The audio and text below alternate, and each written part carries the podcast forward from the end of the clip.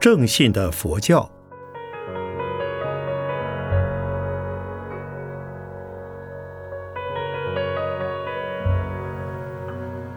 圣严法师著。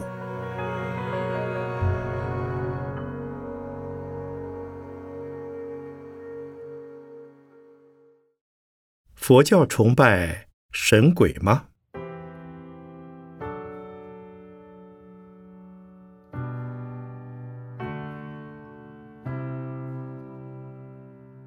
很明显的，一个正信的佛教徒，唯有崇拜佛法僧三宝，绝不崇拜神鬼。但是，正信的佛教并不否认神鬼的存在，因为神鬼也是六道轮回的两大流类，所以佛教所说的神，不是神教所说的上帝。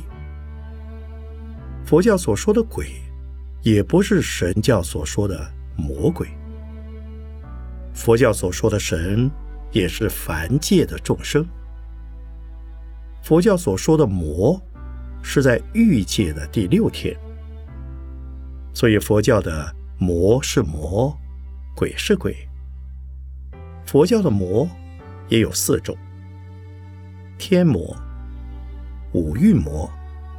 烦恼魔、死魔，除了天魔，其余三魔也都出于个人自我的生理及心理。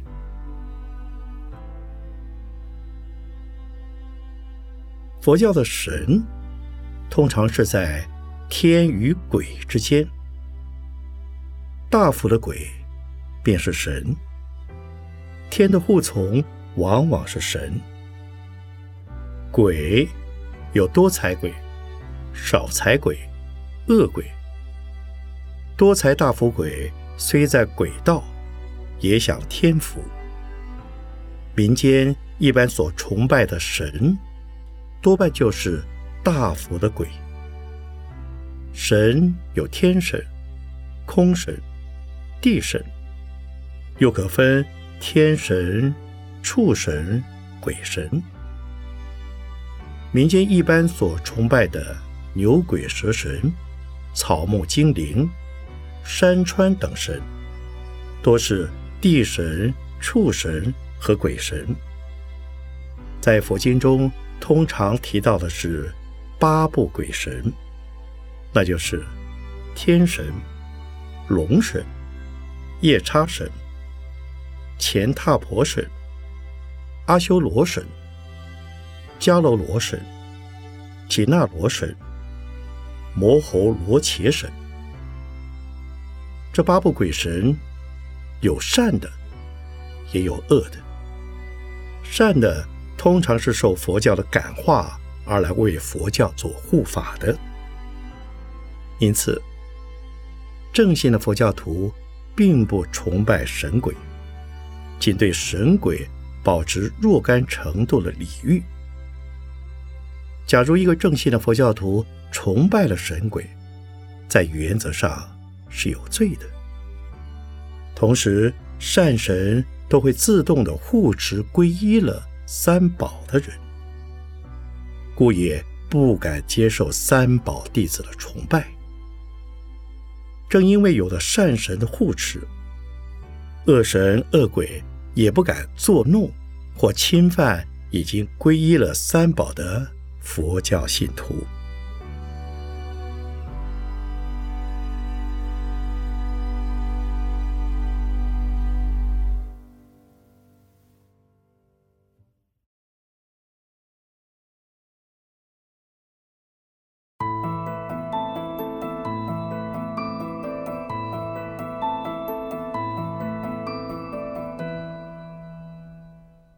佛教徒。相信祈祷的功能吗？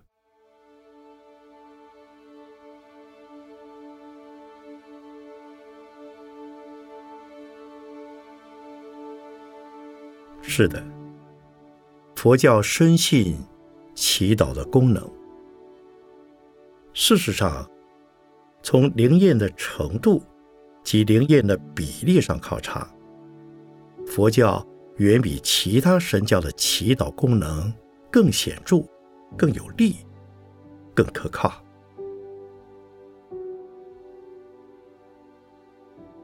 祈祷的原理是以祈祷者的心力，由强烈的信念所产生的一种超自然的精神统一的定力，去感应被祈祷者，如诸佛菩萨的大悲愿力。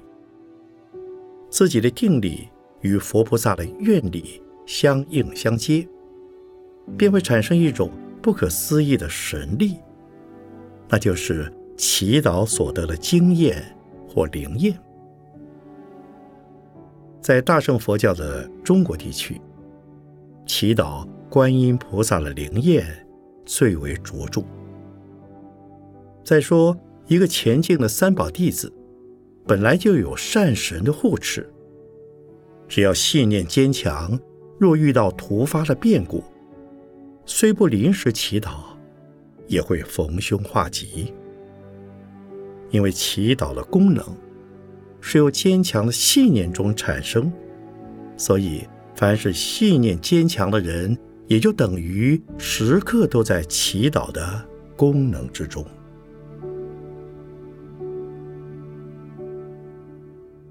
不过，佛教虽然深信祈祷的功能，但也并不强调祈祷的万能。比如佛教徒生了病，祈祷是要紧的。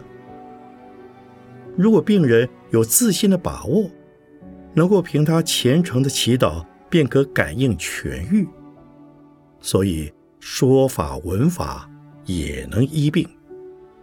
如果病人没有自信和把握，也缺乏祈祷的经验，那就应该严医诊治了。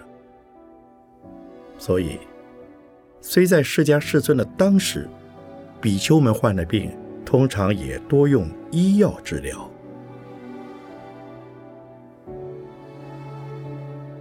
因此，一般相信佛法主要是医众生生死的心病，医药能治血肉之躯的身病。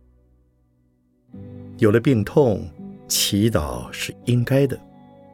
诊疗也是必须的，这是正信佛教徒的见解。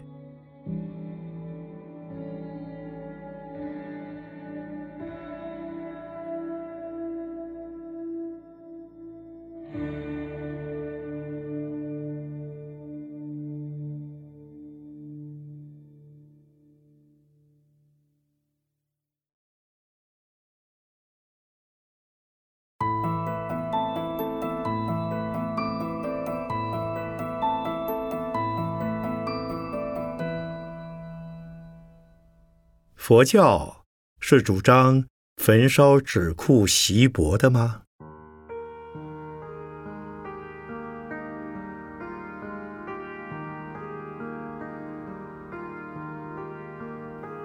不，佛教中没有这一项迷信的规定。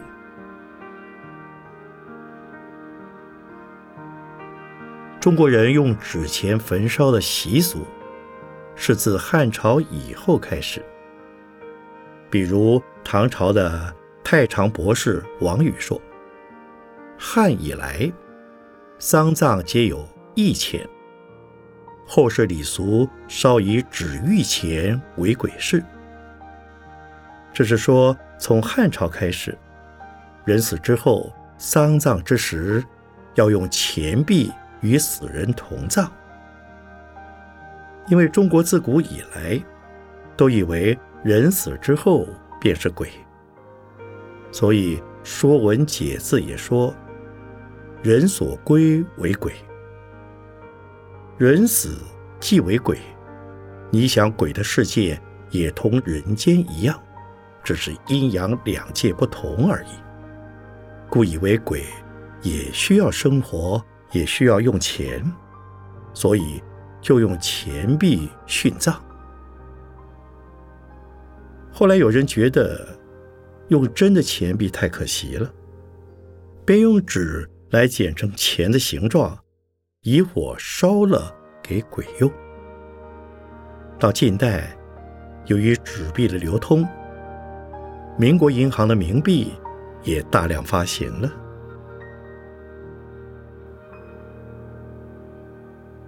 这种低级的迷信，几乎是各原始民族宗教的共同信仰。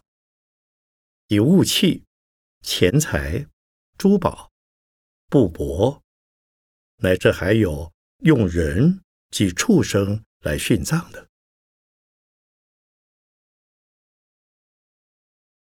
至于用火焚烧，可能与拜火教有关。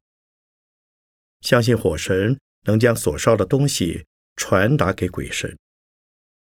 印度教离句吠陀中的阿奇尼就有如此的功能。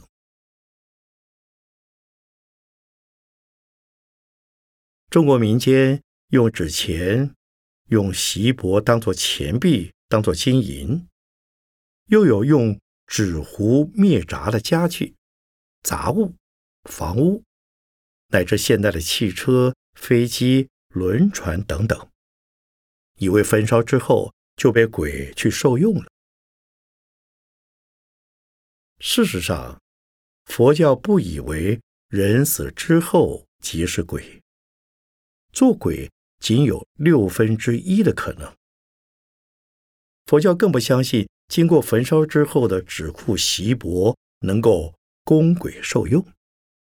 佛教只相信死人的亲属可以用布施、供佛、斋僧的功德回向亡灵、超度亡灵，其他的一切都是毫无用途的迷信。佛教不为不主张以物品殉葬，佛教更主张人死之后不可用贵重的棺木。不可穿高价的衣服，不可动用过多的人力与物力。应该换上日常所穿的干净旧衣服，将好的新的衣物全部布施给贫苦人家。如果有钱，应该多做布施贫穷及供奉三宝的功德。唯有如此，亡灵。才能得到真正的益处，否则把好好的东西埋了、烧了，那是最愚痴的行为，更不是一个正信佛教徒的作为。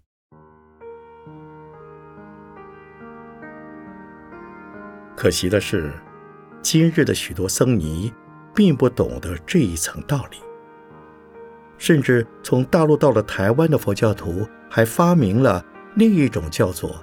往生前的纸钱，在一小张的黄纸上，用红水印上梵文字母的往生咒，就当做鬼用的钱了。其实诵咒的功效与烧纸的作用根本是两回事。如果根据佛经来说，印好的经是烧不得的，烧了是有罪的。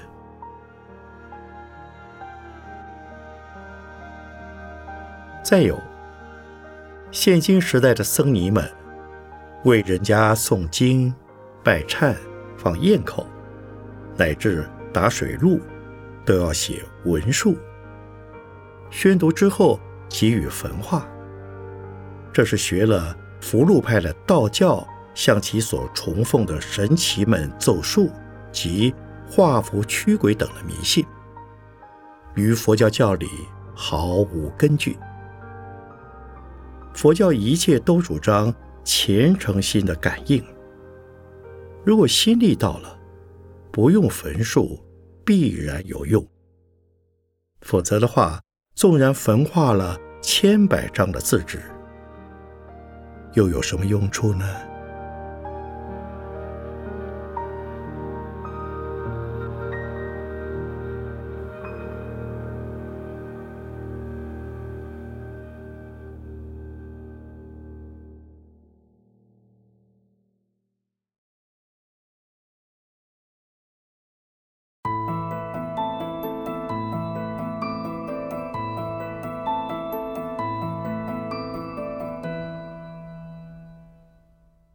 佛教深信因果定律的正确性吗？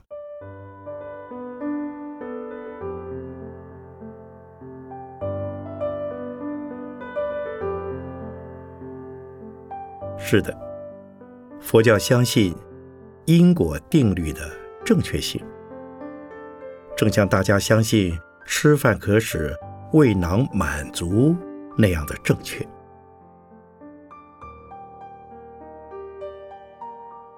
一般人怀疑因果律的可靠性，是因为仅仅站在当下一生的立足点上来看善恶报应的不公平。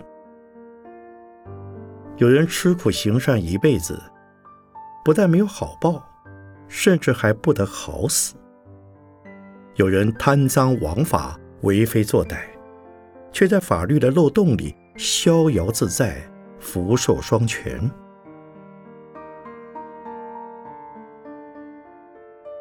其实，佛教的因果律是通看三世的，人。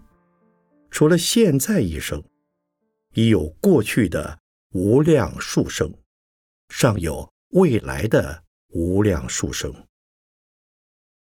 现在这一生，若将过去及未来的生命之流连贯起来看，实在还不及时光火影那样的短促渺小。善恶因果是贯通了。三世渐次受报的业力的大小轻重，便决定了受报的先后等次。今生的修善作恶，未必即生受报；今生的祸福苦乐，未必是由于即生的因素。今生多半的遭遇，是由于往事业力的果报。今生的所作所为，多半尚待到后世感报。若把三世看通了，心里也就平服了。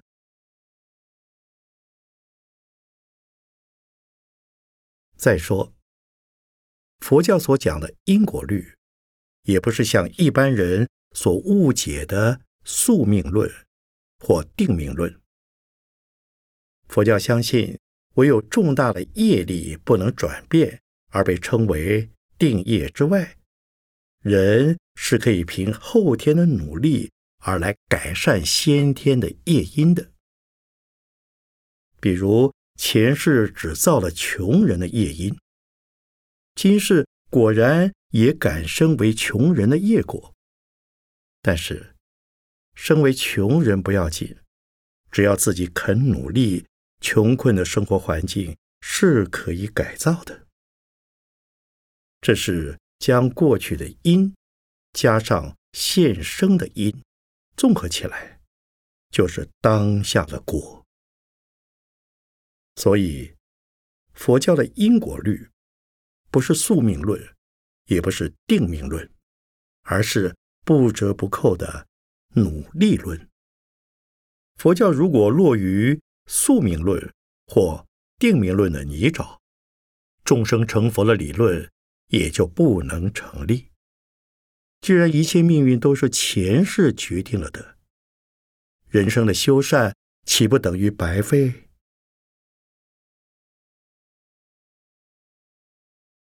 可见，佛教的因果定律也是不离原生法则的。从过去式的业因到现在式的业果，中间尚需加入许多的外缘，方能成为业果的事实。这些外缘，就是现世的努力与懈怠，做善与作恶。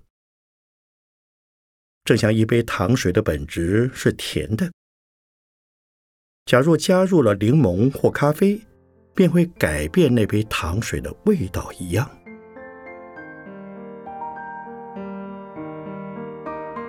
总之，佛教的因果律是贯通过去、现在、未来的三世，而又连结过去、现在、未来三世的。现世承受先世的业因，成为现世的业果。现世的行为造作，既然即是后世的业因，也可加入先世的业因，成为现世的业果。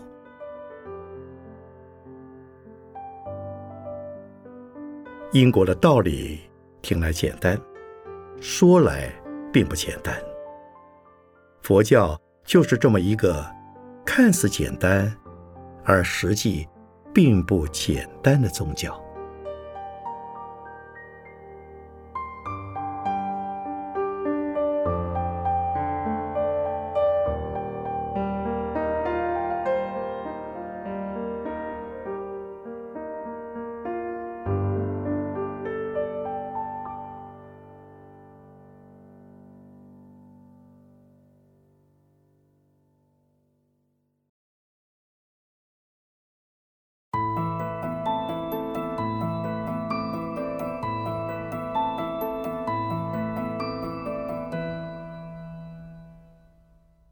佛教徒都愿往生极乐世界吗？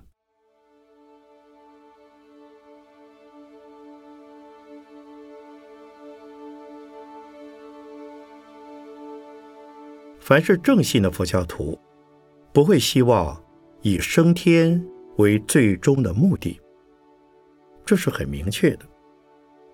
因为除了五境居天及弥勒的。都率内院，升天尚在轮回生死的凡界。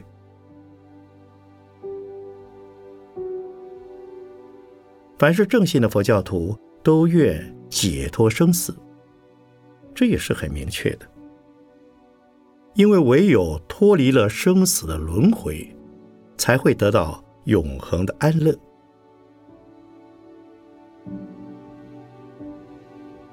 极乐世界是由阿弥陀佛愿力所成的佛国净土，但在十方法界之内，有着十方的诸佛净土。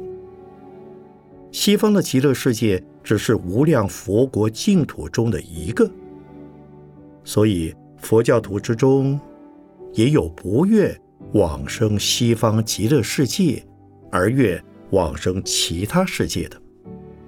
比如东晋时代的道安大师，唐代的玄奘大师及窥基大师，以及近代的太虚大师，都愿往生大千世界，都率内院的弥勒净土。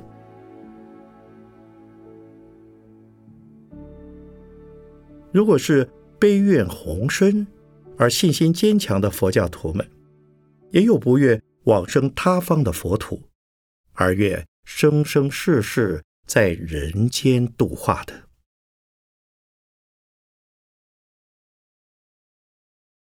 至于南传上座部佛教区域的佛教徒，根本不知道有极乐世界的存在。那里的出家人最高的期望是极生修正阿罗汉果而解脱生死。如果一生不成，期待转生继续修正。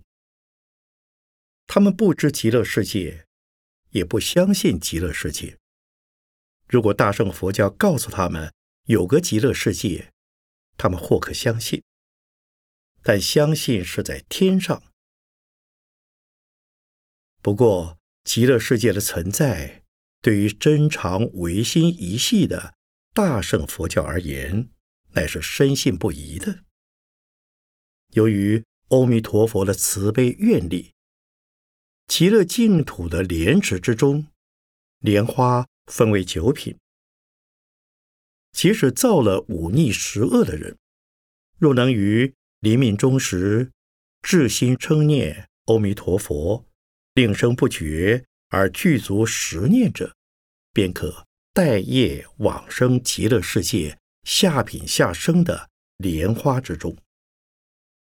过了十二大劫之后，莲花开放，得见观音、世智二大菩萨为之说法，开示诸法实相及原生性空的道理。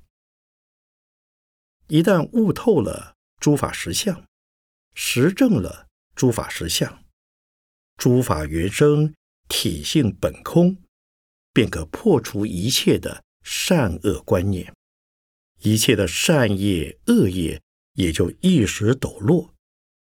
那就叫做业障消除，那就不再受到业力的牵制，不再糊涂的沉沦生死。唯有乘着各自的悲愿，再来人间自主生死，行菩萨道，称为不为安养入娑婆。所以，弥陀净土的安利，却是。最最安全、最最方便，也最最可靠的一种信仰。这正是许多没有自主把握者的最佳安慰与最大恩德。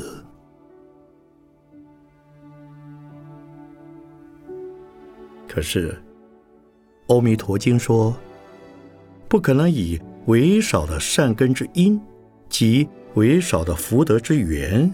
往生极乐世界，所以弥陀的愿力虽大，仍要依靠各自在平日的修善积福，否则到了临命终时，恐怕连念佛的能力都没有了。那时候，阿弥陀佛虽愿伸手救济，也是爱莫能助了。